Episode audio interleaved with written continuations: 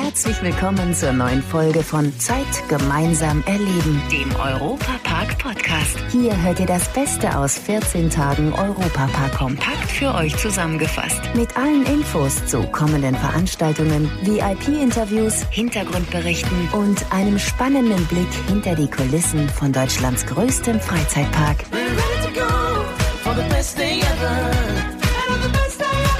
Die neue Miss Germany 2021 ist Anja!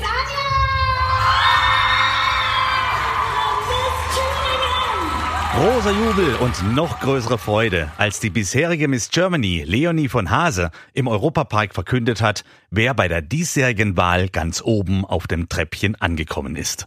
Hallo zusammen, ich bin Matthias Drescher und freue mich natürlich mindestens genauso, dass ihr wieder bei uns seid. Es lohnt sich, denn in den letzten Tagen war ganz schön was los bei uns.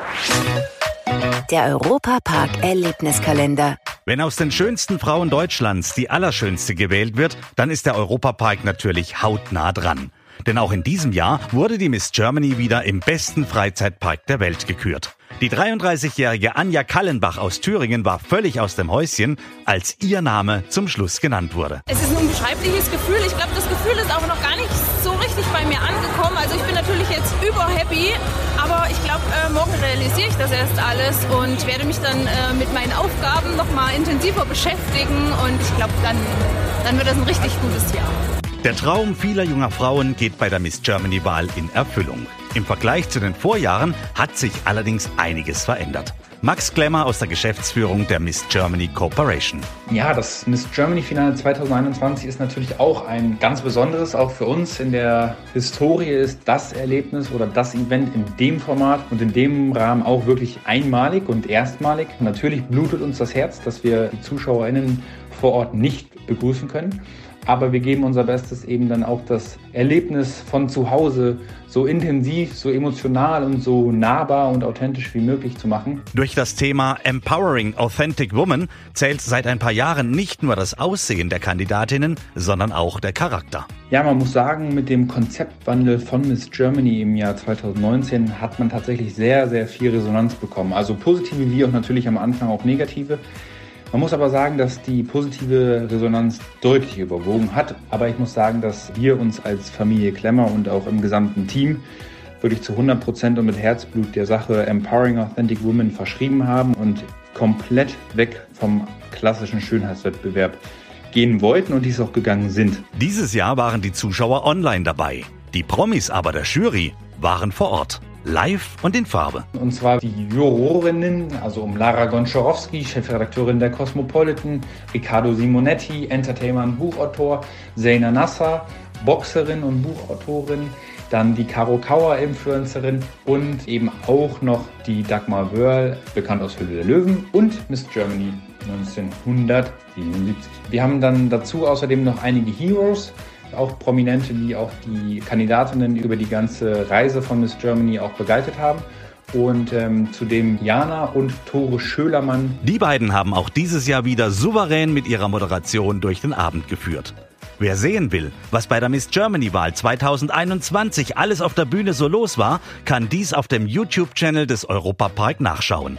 Und in der neuesten Folge von Europa Park Weekly nimmt euch mein Kollege Stefan Meyer dann auch noch mit hinter die Kulissen dieser aufwendigen Showproduktion. Die Europapark Story. Meine Lieblingsgeschichte aus dem Park. Normalerweise ist es ja für viele undenkbar, dass ein Bier bis zum Verfallsdatum stehen bleibt.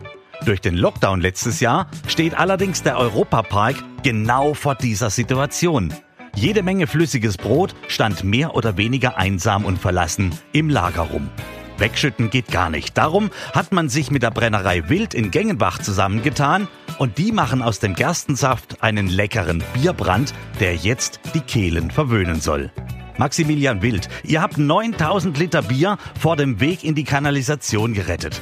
Wie kam es zu der Idee? Ich sage mal, die Idee kam ganz einfach. Der Europapark kam auf uns zu, hat gesagt, könnt ihr irgendwas mit dem Bier machen, bevor wir das wegkippen.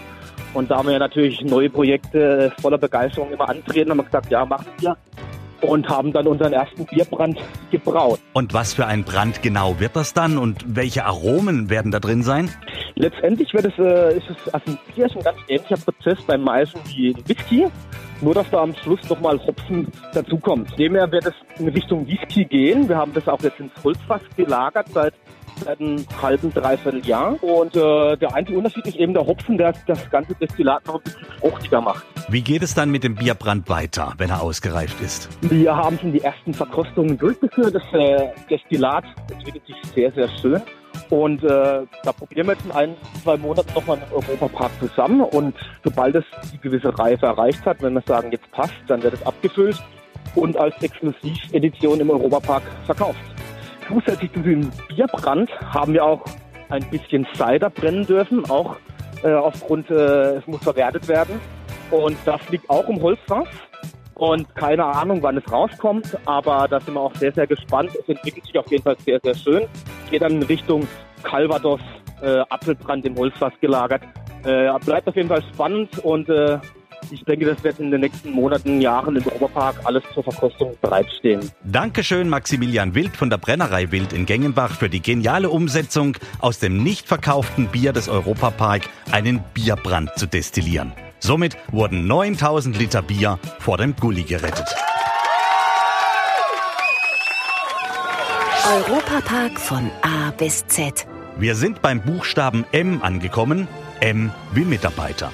Hier im Podcast stellen wir euch ja immer wieder ganz besondere Menschen aus dem besten Freizeitpark der Welt vor. Patrick Marx ist Head of New Development and Master Planning. Ihn beschäftigen täglich ganz viele Fragen. Zum Beispiel, wie wird der Europapark in 10 bis 30 Jahren aussehen? Welche neuen Projekte wird es geben? Wie werden diese dann auch funktionieren, damit die Besucher sicher transportiert werden können? Das war bei mir schon relativ schnell klar, dass ich irgendwas mit Freizeitparks machen möchte. Dann hieß es mal irgendwann, ich werde Achterbahnen bauen. Und das habe ich dann halt irgendwann auch gemacht, obwohl ich sie jetzt nicht selber baue, sondern bauen lasse. Meine Oma hat immer gesagt, du wirst doch eh nur Karussellschucker. Ich schubse Karussells an.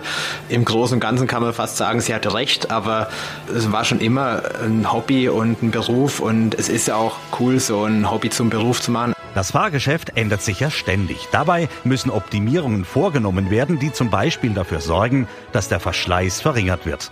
Da kommt es vor, dass Bahnen erneuert werden. Beispiele sind die Achterbahn Eurosat und die Piraten von Batavia. Das stellt Patrick und sein Team immer wieder vor neue Herausforderungen. Was uns ein bisschen zu schaffen gemacht hat, ist die ganzen Normenlage, weil vor 30 Jahren, da haben es die Normen noch nicht so eng gesehen, da konnte man auch mit einem Boot ohne Bügel von jetzt auf gleich auf null abbremsen, das war alles kein Problem. Also heutzutage gibt es da ganz genaue Vorgaben, wie stark darf man abbremsen, ohne dass man einen Bügel hat.